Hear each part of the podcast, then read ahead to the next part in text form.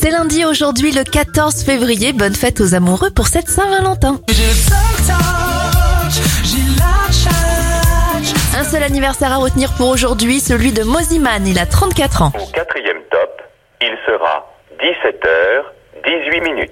Les événements, l'horloge parlante est mise en service en France en 1933. En 2003, c'est la disparition de la brebis clonée Dolly et YouTube est lancé en 2005.